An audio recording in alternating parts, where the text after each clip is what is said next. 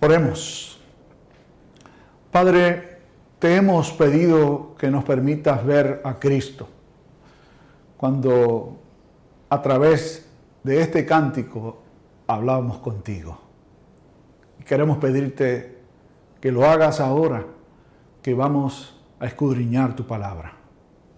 Permítenos encontrarnos con Jesús a través de estas experiencias que narraremos y permítenos ser transformados por ese encuentro con Jesús. En su nombre te lo pedimos, que así sea. Amén y amén. En el 1986 se produjo una película que salió a la luz pública, de estas películas que fueron escritas, dirigidas y en algunos casos protagonizadas por su autor. Se llamaba Nicolás y los demás. Era una película de Jacobo Morales, que en esencia presenta la historia de dos ex compañeros de fraternidad que se encuentran muchos años después, o más bien se reencuentran muchos años después. Nicolás, que es el personaje principal de la película que eh, protagoniza eh, Jacobo Morales, era un hombre exitoso en el mundo de los negocios. Su amigo, Paco, que era el nombre de él en la película, y este papel lo hacía Daniel Lugo, era un hombre que no había tenido mucho éxito, de hecho en ese momento se encontraba sin trabajo. Se reencuentran, como decíamos hace un rato, y parte de la trama se desarrolla en el punto en el que eh, Nicolás invita a Paco a su casa y allí conoce a la esposa de Nicolás y resulta que ella había sido novia de Paco muchos años antes. Entonces, a partir de allí, vemos la historia de Nicolás y los demás personajes de esta película. En la mañana de hoy tenemos una experiencia única, al menos en lo que respecta a la labor del pastor a la hora de prepararse para predicar un sermón, es de las experiencias más difíciles, tengo que decir. Como saben, muy temprano, desde que comenzó este tiempo de aislamiento, decidimos mantener nuestro servicio de adoración en la medida de lo posible con todos los elementos que lo distinguían o que lo han distinguido por muchísimos años. Uno de ellos es este espacio que llamamos presbiora infantil. Usualmente cuando nos podemos congregar, cuando podíamos hacerlo, en ese momento invitamos a los niños de 3 a 8 años a pasar al frente y allí el pastor les predica una corta reflexión y ora con los niños. ¿Qué podíamos hacer en estas circunstancias? El pastor Pérez y yo conversábamos en ese entonces, no puedo recordar la fecha, pero fue muy, pero que muy temprano al inicio de este tiempo de pandemia. Y me dijo, ¿por qué no hacemos algo? El primer domingo no incluimos presbiora, ya para el segundo lo teníamos. Así que nos dimos a la tarea de tratar de explorar qué hacer, que fuera algo visual, que fuera algo entretenido para los niños. Así que desde entonces hemos estado buscando historias animadas basadas en pasajes de la Sagrada Escritura. Realmente no siempre es fácil conseguir una historia que sea breve, que sea al punto y que de alguna forma guíe lo que será nuestra reflexión domingo tras domingo. Tuvimos que abandonar la serie de sermones que llevábamos sobre el Evangelio según eh, San Juan, tuvimos que transformar de alguna forma u otra celebraciones del calendario litúrgico en la vida de la iglesia y creo que ha sido una buena experiencia. Sin embargo, cuando estábamos programando lo que serían nuestros primeros sermones del año y que pudiera empatar con la celebración de eh, la Semana Santa, estamos trabajando y tratando de encontrar un material que fuera apropiado, así que decidimos seguir utilizando este, este tipo de historias animadas que, que nos acompañaron en el año pasado durante buen tiempo. El único detalle fue que cuando llegamos justamente a este domingo, el 31 de enero, la historia animada que se narra no encuentra de forma alguna una base paralela en la Sagrada Escritura que nos demuestre que realmente Jesús durante su niñez compartió la vida con Juan el Bautista, por ejemplo, o con Santiago, uno de sus hermanos, o con eh, su padre terrenal, José. Sin embargo, decidimos dejarla allí y pensamos, buscaremos la forma de hablar de Jesús y los demás. Así que hoy los invito a mirar a Jesús y a los demás a la luz de lo que enseña la palabra de Dios. Para ello, seleccionamos un pasaje muy corto. La lectura de la mañana de hoy básicamente es parte de lo que fue la lectura del domingo pasado. Y es este versículo en particular que nos dice que Jesús crecía en sabiduría, en estatura y en gracia para con Dios y los hombres, que es una forma que utiliza Lucas no solo en su evangelio, sino también en el libro de los Hechos de los Apóstoles, para resumir un espacio en términos de tiempo, de vida mucho más prolongado, en solamente unas líneas. Lucas básicamente lo que nos está diciendo es que después de Jesús descender de Jerusalén con sus padres, luego de haber celebrado allí la fiesta de la Pascua, aquella, aquella primera visita de Jesús para celebrar esa importante fiesta, regresó con María y José a Nazaret y allí crecía y se desarrollaba en sabiduría, que se refiere a la sabiduría que da Dios, pero también que utiliza la experiencia para nutrirla, en estatura, que quiere decir crecía en años, y luego crecía en gracia para con Dios y los hombres, es decir, en la medida en que Jesús crecía, tenía el favor de Dios, pero también tenía el favor de los que vivían con él de alguna forma u otra. Así que lo que hemos decidido hacer es mirar un poco la experiencia de cuatro personajes que estuvieron vinculados con Jesús de una forma u otra en este tiempo de desarrollo de su vida infantil, su juventud y su temprana adultez. El primero de ellos lo tenemos que sacar aparte. Se trata de José. ¿Y por qué lo hemos de sacar aparte? Bueno, porque de José tenemos menos información que de cualquiera de los otros tres personajes que vamos a ver. Los demás, que son Santiago, Juan y María, podemos hablar de ellos en términos de cómo compartieron con Jesús o qué tipo de relación tuvieron con Jesús durante su ministerio y después.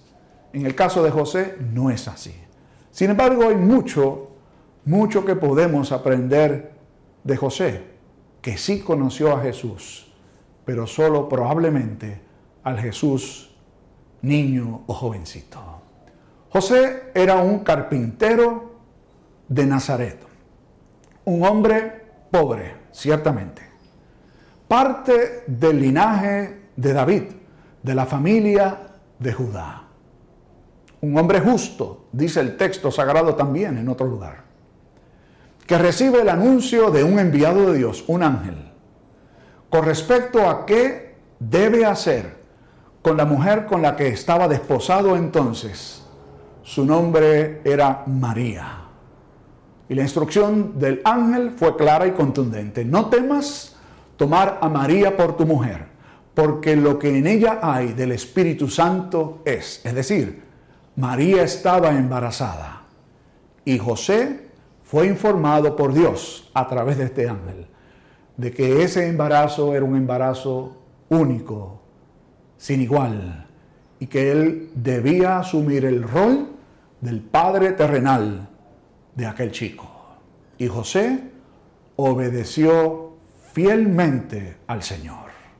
En primera instancia, porque decidió continuar con el proceso con María. Ya estaba desposado, que era un tipo de casamiento, aunque aún no se habían unido íntimamente. Así que él formalmente se casa con ella luego, pero no sostiene relaciones íntimas con María hasta después de que, como dice el texto bíblico, María tuvo a su primogénito. La acompañó durante los nueve meses del embarazo. Viajó a Belén, estuvo con ella y con el niño en su nacimiento. Luego, por revelación de Dios, deciden salir de Belén y dirigirse a Egipto para mantener al niño a salvo, pues Herodes procuraba su muerte. En el tiempo determinado por Dios, regresan no a Belén, sino a Nazaret y allí se establecen como familia. Y él continuó con su oficio, que era el de carpintero. Oficio que también le enseñó seguramente a Jesús, porque Jesús es descrito en los evangelios como el carpintero de Nazaret.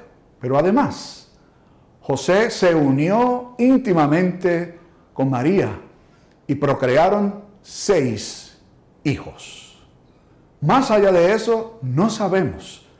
Lo que sí sabemos a ciencia cierta es que con toda probabilidad, en el momento en que Jesús comienza su ministerio público, es decir, cuando ya tenía 30 años, José no estaba vivo, no estaba presente.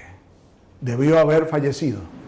Y solamente sabemos que este hombre justo obedeció a Dios y fue el padre terrenal de Jesús. El segundo de estos personajes es Jacobo. Jacobo es uno de esos otros seis hijos que tuvo María. Sí, María tuvo cuatro hijos varones, además de Jesús, y dos mujeres. Los nombres de los varones aparecen en el texto sagrado, Simón, Santiago, Judas y José. Los nombres de las mujeres no se nos ofrecen.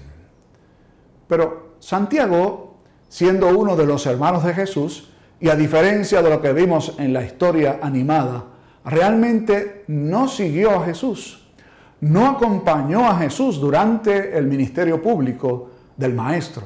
Al contrario, Santiago es descrito en los Evangelios junto con su familia, es decir, junto con sus hermanos y en algunas instancias junto con su Madre María, tratando de evitar que Jesús continuara adelante con su plan y con su ministerio. Claro está, en ese momento entienden que corría riesgo, corría peligro la vida de Jesús y trataron de interponerse. Pero además, el texto bíblico dice en otros dos lugares que ninguno de los hermanos de Jesús creía en él y que no aceptaban su autoridad. No vemos a Santiago en ninguno de los eventos acompañando a Jesús durante su ministerio público. De hecho, en su muerte, ni Santiago ni ninguno de sus hermanos estuvo allí al lado de Jesús o con María su madre que sí estuvo presente en la cruz. Sin embargo, Pablo nos deja saber que cuando Jesús aparece resucitado, se apareció no solamente a, los once discípulos que quedaban, sino también a Santiago o Jacobo, su hermano. Cabe destacar que Santiago era la versión griega del nombre en hebreo Jacobo. Y la transformación en Jacobo fue evidente. El día de Pentecostés, Lucas nos dice que María y los hermanos de Jesús estaban allí en el aposento alto y fueron parte de esos 120 que recibieron el poder del Espíritu Santo para hablar las maravillas de Dios en distintos idiomas. De hecho, según avanzamos en la historia narrada en, los hechos de los apóstoles, vemos cómo Santiago se convierte en un pilar de la iglesia en Jerusalén. De hecho, el primer gran concilio cristiano fue moderado por Santiago y él ofreció lo que se convertiría en el acuerdo que tomó la iglesia en aquel, en aquel entonces. De hecho, se mantuvo allí en Jerusalén mientras los apóstoles salieron a distintos lugares a predicar, él como el guía y como el líder y como es descrito en otra ocasión, como columna de la iglesia en Jerusalén. Eventualmente, según dice un historiador de la época, Flavio Josefo, Jacobo muere decapitado por la fe en su Señor, que también fue su hermano. El tercer personaje es Juan, un personaje tremendamente interesante. De hecho, probablemente de estos cuatro personajes que estamos mirando, del que más se habla en la Sagrada Escritura. Juan nació seis meses antes que Jesús. Estaba de alguna forma ligado a la familia de Jesús porque su madre Elizabeth y María, la madre de Jesús, eran parientas, dice el texto sagrado. Juan fue el único hijo de Elizabeth y su padre Zacarías, de una familia de sacerdotes. Esta pareja no podía tener hijos y por la gracia y el poder de Dios les permite concebir y eventualmente tener a este hijo que sería Juan. Y que según dice el registro bíblico, el Espíritu Santo de Dios estaba con él desde el vientre de su madre. Y se convertiría en un ser totalmente extraño. Se desarrolló en lugares desiertos, en donde seguramente mantenía una relación íntima y estrecha con Dios que le llamó para un rol muy particular. De hecho, Juan fue el último de los grandes profetas. Cierra un periodo histórico importante en la vida del pueblo de Dios justamente con Juan, llamado también el heraldo del Mesías. Él fue el enviado de Dios para preparar el camino para que el pueblo pudiera recibir aquel de quien Juan mismo decía, no soy digno de desatar encorvado el cordón de sus zapatos. Juan tuvo el privilegio de llamar a la gente al arrepentimiento, de bautizar, incluso de bautizar al propio Jesús, a quien reconoció, interesantemente, como el Cordero de Dios. Dijo, he allí el Cordero de Dios que quita el pecado del mundo. Sin embargo, más tarde, a causa de su prédica, denunciando los males, la corrupción del sistema judío, pero también los males y los pecados de los romanos, es apresado y estando allí en la cárcel, mandó emisarios donde Jesús para preguntar, ¿eres tú el que estábamos esperando o será que vendrá otro? Y Jesús envió mensaje de que realmente Él era quien dijo ser. Eventualmente Juan muere decapitado. Y el cuarto personaje es María, la madre de Jesús, desposada con José. Recibe el anuncio de Dios por medio del ángel de que va a concebir en su vientre un hijo que será grande, que será el enviado de Dios recibe por la gracia de Dios también la aceptación de aquel hombre con quien estaba desposada, José, y fue su compañero fiel hasta que el Señor dispuso separarlos, seguramente por la muerte. Cuando se entera de su embarazo, María sale a visitar a su parienta Elizabeth, pues el ángel le ha dicho que ella también ha concebido esta Elizabeth en su vejez. Y allí tienen un encuentro maravilloso Elizabeth ya tenía seis meses de embarazo, María apenas acababa de concebir y allí, inspirada, entona un cántico hermoso, cita del libro o de uno de los libros de Samuel. Además, luego María da a luz a su hijo y lo acompaña durante su ministerio público en varias instancias.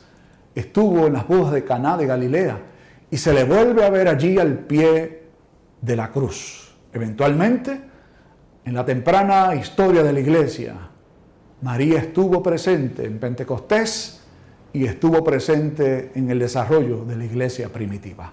Pero hay un detalle que queremos destacar de María. En dos lugares distintos, Lucas nos dice que ella meditaba todas estas cosas en su corazón. Es decir, en la medida en que ella veía como eventos extraordinarios sucedían con relación al nacimiento de Jesús e incluso con relación a la respuesta del niño Jesús a los 12 años a sus padres terrenales, fue meditando de alguna forma, en algún momento posterior, logró entender todas las cosas y ayudar a Lucas seguramente para ponerlas en orden y compartirlas. ¿Qué elemento en común tienen José, Jacobo, Juan y María? Todos, en primer lugar, compartieron parte de su vida con Jesús. Y todos, de una forma u otra, fueron transformados por ese encuentro. Charles Colson, ya fenecido, que sufrió la cárcel por el escándalo de Watergate y allí en la cárcel fue transformado por el poder de Dios, cuenta una historia muy interesante. Habiendo salido de la cárcel y habiendo establecido un ministerio de ayuda a los presos para que recibieran visitas de las iglesias y que en esas visitas se les pudiera presentar el amor de Dios, desarrolló con este ministerio que de, hecho aún existe, aunque Colson no está vivo, de ministrar a los presos en las cárceles, procurando ayudarles en su proceso de restauración. Él participó de una entrevista televisiva en su tiempo con Bill Buckley, una persona muy famosa en el mundo de la televisión. Jack Eckert, que para entonces era el dueño de las farmacias Eckert en los Estados Unidos, vio esa entrevista televisiva, se comunicó con Colson y le dijo, yo necesito su ayuda. En ese entonces, Eckert vivía en el estado de Florida y entendía que ese estado necesitaba algún tipo de ayuda y transformación para las personas en instituciones carcelarias. Así que Colson decidió responder afirmativamente, viajó hasta la Florida y realizaron una gira por todo el estado en el jet privado de Jack Eckert, que lo fue llevando de un lugar a otro y cada vez que lo presentaba decía, este es mi amigo Charles Colson. Él vivió esta experiencia en la cárcel y es una persona que ha nacido de nuevo. Ya quisiera yo nacer de nuevo. Luego de la primera vez que lo presenta así, al regresar al avión, Colson decide comenzar a hablarle a Eckert acerca de Cristo el Señor. Luego se bajan en otro lugar y se repite la misma historia vez tras vez. Cada vez que le presenta, dice Colson es un hombre nacido de nuevo. Ya quisiera yo nacer de nuevo. Colson trató de convencer a Eckert por mucho tiempo de que debía recibir a Jesús como su Salvador y convertirse en una nueva criatura. No tuvo éxito. Sin embargo, cuando se fueron a despedir, decidió entregarle algunos libros, de hecho libros del doctor Arcis Sproul, y libros suyos propios, para que le ayudaran en su proceso de conocer a Jesús. Y dice o decía Colson que estuvo por buen tiempo molestando a Eckert pero nada sucedía. Hasta que un buen día, Jack Eckert se comunicó con Colson y le dijo, necesito hablar con usted. Y se encontraron. Y le dijo Eckert a Colson, necesito que usted me hable de Jesús, porque quiero nacer de nuevo. Entonces, Colson le presentó a Jesús como su Salvador. Oró con él y aquel hombre fue transformado. Luego de esa experiencia de encuentro con Jesús y transformación, fue a una de sus 1700 farmacias que en ese entonces tenía la cadena. Y pasó por esta sesión de revistas y allí había todo tipo de revistas pornográficas. Entonces, al día siguiente decidió ir donde el presidente de la corporación y decirle, saque todas esas revistas de los estantes de mis farmacias. El presidente le dijo, usted no está hablando en serio, supongo. La venta de estas revistas nos dejan 3 millones de dólares al año. Y Ecker le contestó, no importa. Dios ha transformado mi vida y eso no debe estar allí. Y así hicieron. obedecieron fielmente. Cuando Colson se enteró de la decisión de Ecker de sacar todas esas revistas, lo llamó y le dijo, ¿qué es esto que ha pasado? ¿Es en serio lo que he acabado de oír? Y él dijo, definitivamente, Dios me ha enganchado en su anzuelo y no puedo salirme de allí. Tengo que hacer lo que tengo que hacer. Ruego a Dios que en la experiencia suya y la de un servidor también, el encuentro con Jesús nos transforme. Oremos. Padre, gracias por la experiencia de José, de Jacobo, de Juan y de María, transformados por el encuentro con Jesús y por la experiencia de tantos hombres y mujeres en la historia, también transformados por ese encuentro. Su transformación fue paulatina, pero fue efectiva. Te pedimos que así sea con nosotros, para que el nombre tuyo sea glorificado en nuestras vidas. Por Jesús te lo pedimos. Amén y amén.